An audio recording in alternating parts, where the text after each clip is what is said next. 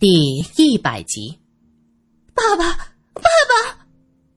萧晴大哭起来，被他问话的那个女佣也跟着老爷老爷的哭叫着。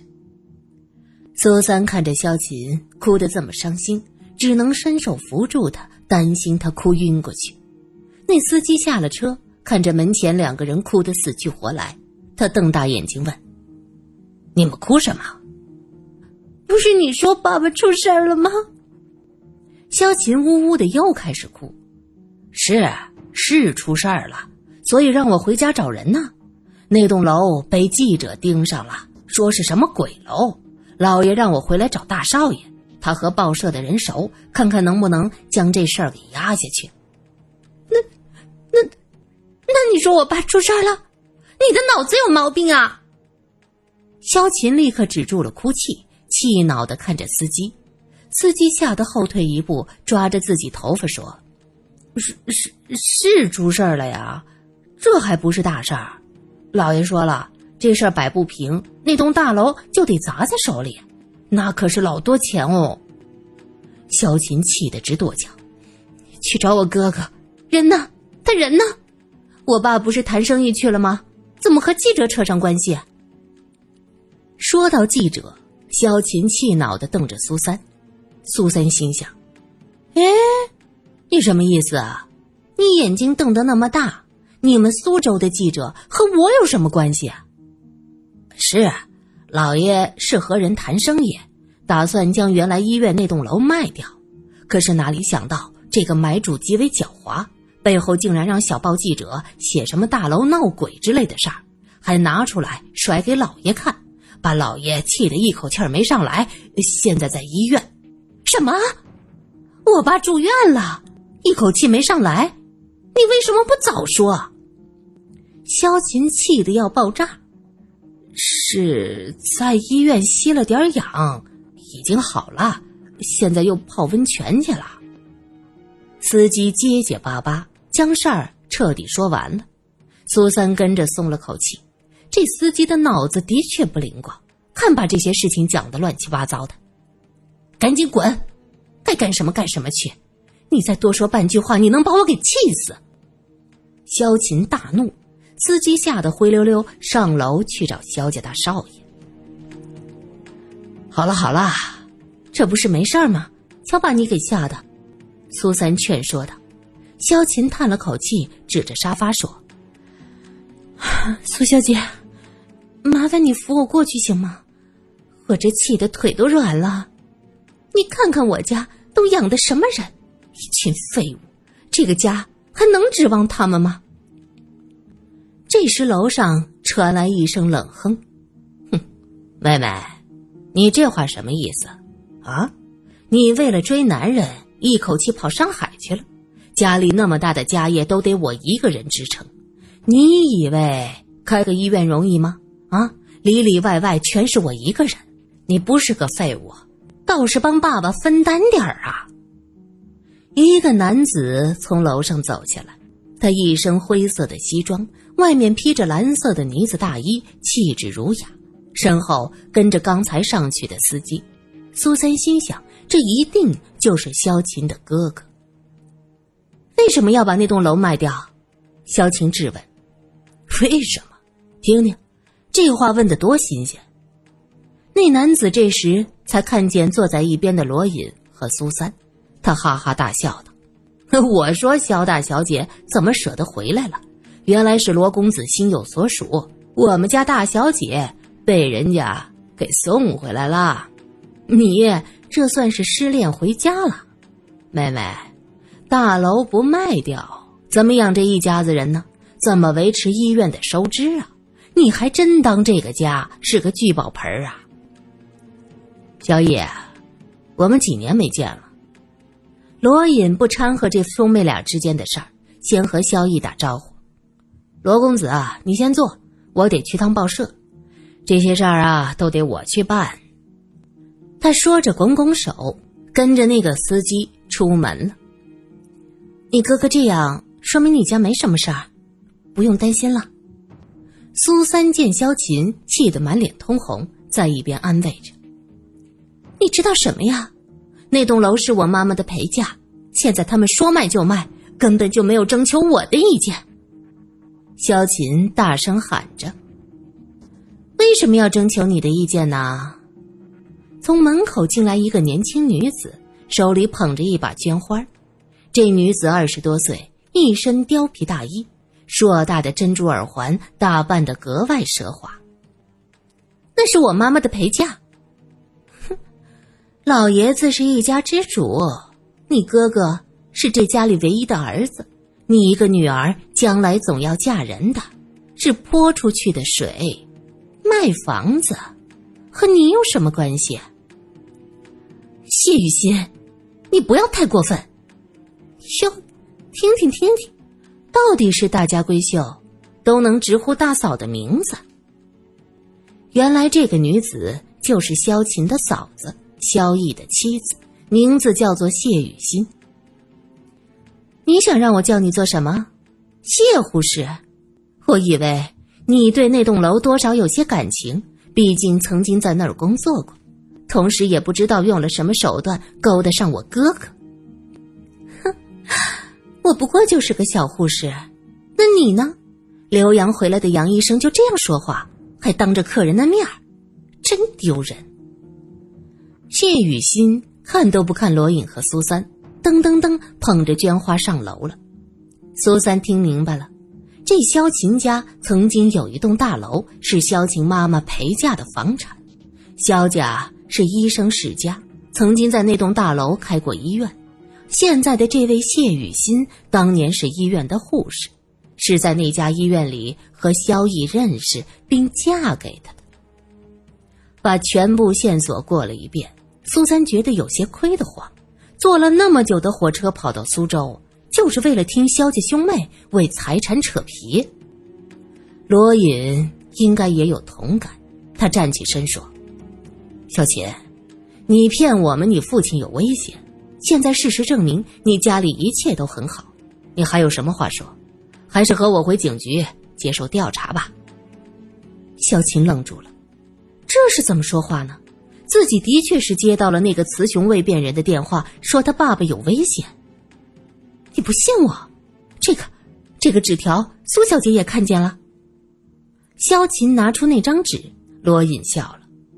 你事先打电话布置好这一切。也是极有可能的。萧晴大怒，刚要发作，就见门外恍惚有几个黑色的人影，佣人跑过去看看发生了什么。过了一会儿，门前传来哭闹和吵嚷声。萧晴本来就很生气，她气呼呼的走过去，就听到佣人喊着：“小姐，小姐，他们说老爷被淹了，被淹了什么意思？溺水？”萧晴皱着眉。为首的黑衣人拱拱手：“我们是华盛泉的贵府的老爷，方才在我们那儿不幸仙逝，小的特意来报个信。”什么？我爸爸在在你们那儿去世了？为什么？什么原因？泡温泉能溺水？黑衣人互相看着，低下头去，说呀：“我爸爸到底怎么了？”是。是马上疯，黑衣人喃喃的说着。马上疯，苏三的脸都黑了，萧晴更是暴怒，胡说八道些什么？快报警！说到这儿，他猛地抓住罗隐的双手，罗隐，你帮我，你一定要帮我！是哪个人做的？是哪个人的阴谋？追命，追命！果然追走了我爸爸的命。苏三看着罗隐，不知道说什么好。马上疯啊，这可该怎么安慰？尖牙利齿，铜牙铁齿都没用。他一位未婚的小姐能说什么？罗隐轻轻的拍着他的后背：“你且安心，咱们两家是世交，肖叔叔对我也是很好的，我不会袖手旁观。”他转身看向黑衣人：“你们是哪儿的？这件事？”报警了吗？呃，这位先生，我们是华盛泉的。领头的黑衣人见罗隐似乎还不明白，就继续解释道：“我们华盛泉是苏州城最大的温泉会馆，肖老爷是我们那儿的老顾客。就是荤堂嘛。肖家佣人语带鄙夷。苏三不晓得荤堂是什么意思，罗隐知道，这是澡堂的意思。别胡说！带头的黑衣人撸着袖子威胁着。到底报警没有？罗隐冷着脸问道。这不方便吧？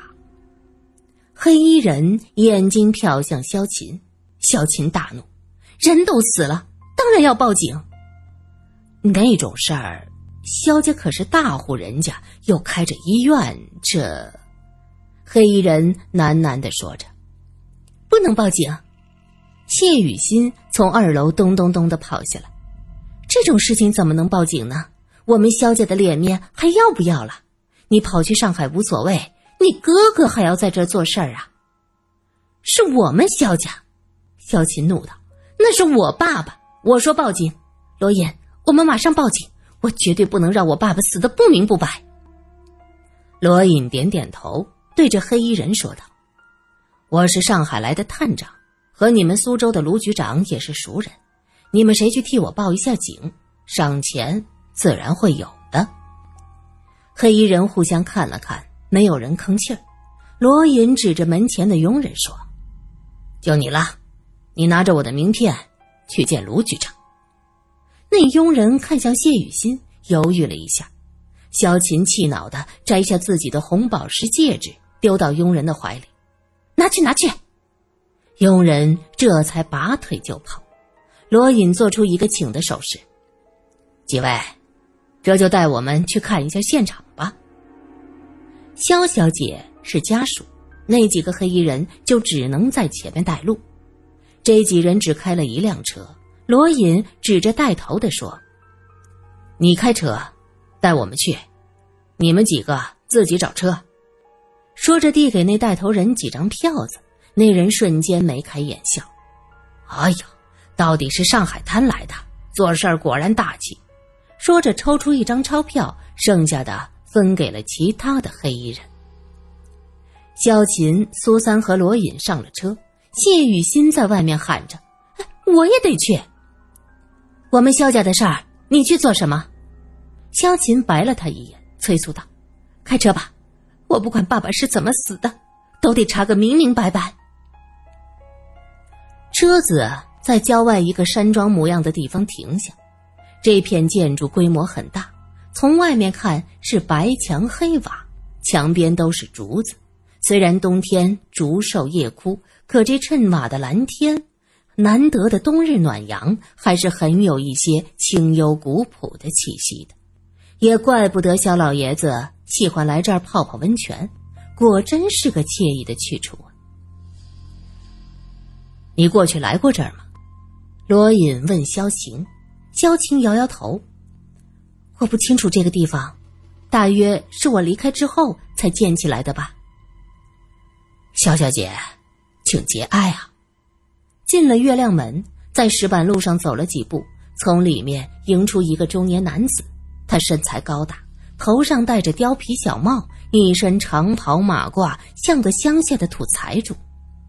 这是我们老板，黑衣人介绍：“我姓马，马建立，叫我马先生好了。”那人看到死者的家属来了，面色有些凝重。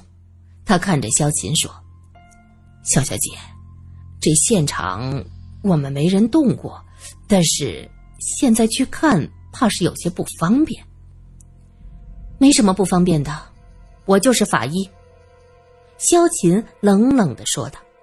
那人微微一怔，拱手道：“厉害厉害，萧小姐真是女中豪杰呀！”我在上海是法医，这位先生是上海警局的探长，同时。我们还作为家属，先看看现场，没什么问题吧？萧晴这时已经镇定多了。那这位先生是萧老爷的什么人？他是我未婚夫。萧晴撒谎，连眼睛都不眨一下。苏三看了罗颖一眼，目光复杂。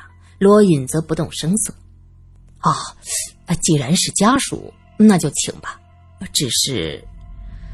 唉有些一言难尽呐。马先生有点欲言又止。肖老爷死在一个包厢的池子里，门一推开，艳艳的热气就透出来。肖琴、苏三刚要跟就被罗隐推出来：“你进来不合适。”罗隐说了一句，就将门关上。过了一会儿，萧琴走出来，面色苍白，一脸的汗水。罗隐抿着唇，脸色也不太好看。是里面太热了吗？罗老弟啊，何时到了苏州，竟然不和我联系？见外了吧？这时，马先生陪着一个长衫男子走过来。那男子一见罗隐，就伸出了大手。卢兄，我也才刚到，这是我同事萧琴。罗隐说同事时，悄悄的看了苏三一眼。知道知道，是萧家的大小姐。节哀呀，节哀呀！卢局长是个四十多岁的中年人，身着长衫，可是头发却很时髦，涂了不少发油，还留着两撇小胡子。若是换上西装，再拎根文明棍，那就是电影上的卓别林了。看过现场了？卢局长问罗隐。是啊，从现场的情况看，死者的状况。的确像是，罗隐看了萧晴一眼，不知该如何说下去。的确是猝死，蛛网膜下腔有严重的出血，应该是血压太高，受到强烈刺激所致。具体死亡原因还得解剖后才能确定。萧琴尽量保持客观而理性的描述。苏三看到他强自镇定的样子，心里暗暗的叹了口气。萧晴还真是很有专业素质，那就还是马上疯了。卢局长叹了口气：“什么马上疯？很可能是高血压、冠心病导致的，还没有解剖，你凭什么这么说话？”萧晴大声质问：“卢兄，他心情不太好，有些失控，不好意思啊。”“啊，理解理解。哎呀，肖老爷子自己就是个医生，身体状况不佳。”怎么还能来泡温泉呢？卢局长看向马先生，肖老爷出事前是什么情况？马先生悄悄看了萧琴一眼，他说道：“今天肖老爷过来时是带着一个年轻的女子，我也没多问。肖老爷是官夫，带什么人过来那是他的自由。后来两个人一起进去，然后是那女的先出来。”再后来就一直不见肖老爷出来，我有些担心，就进去看了看，发现发现肖老爷坐在池子里，已经没气儿了。那女子是什么情况？人呢？罗隐问道。那女子挺高的，来的时候他一直扶着肖老爷。我看肖老爷走路脚步漂浮，也劝他不要泡温泉，本来身体不好，泡热水容易气短。他没理我，那女子后来就不见了。肖老爷是常客，也没人注意他带来的人。后来这事儿闹起来，我这才着急的派人去找那个女子，没找到。胡说八道！我爸爸怎么可能带个女子过来？萧琴的脸涨得通红，他喊着：“是那个人，一定都是那个人设的圈套。说，你和那个人是什么关系？”说着，他像一只愤怒的豹子扑向马老板。罗隐眼疾手快，从后面将他拦腰抱住。他看着苏三说：“快快快来帮忙！”苏三则看向惊魂未定的马先生问：“马老板，怎么我们进来时，你就喊道让萧小姐节哀呢？你怎么知道来的是萧家小姐？”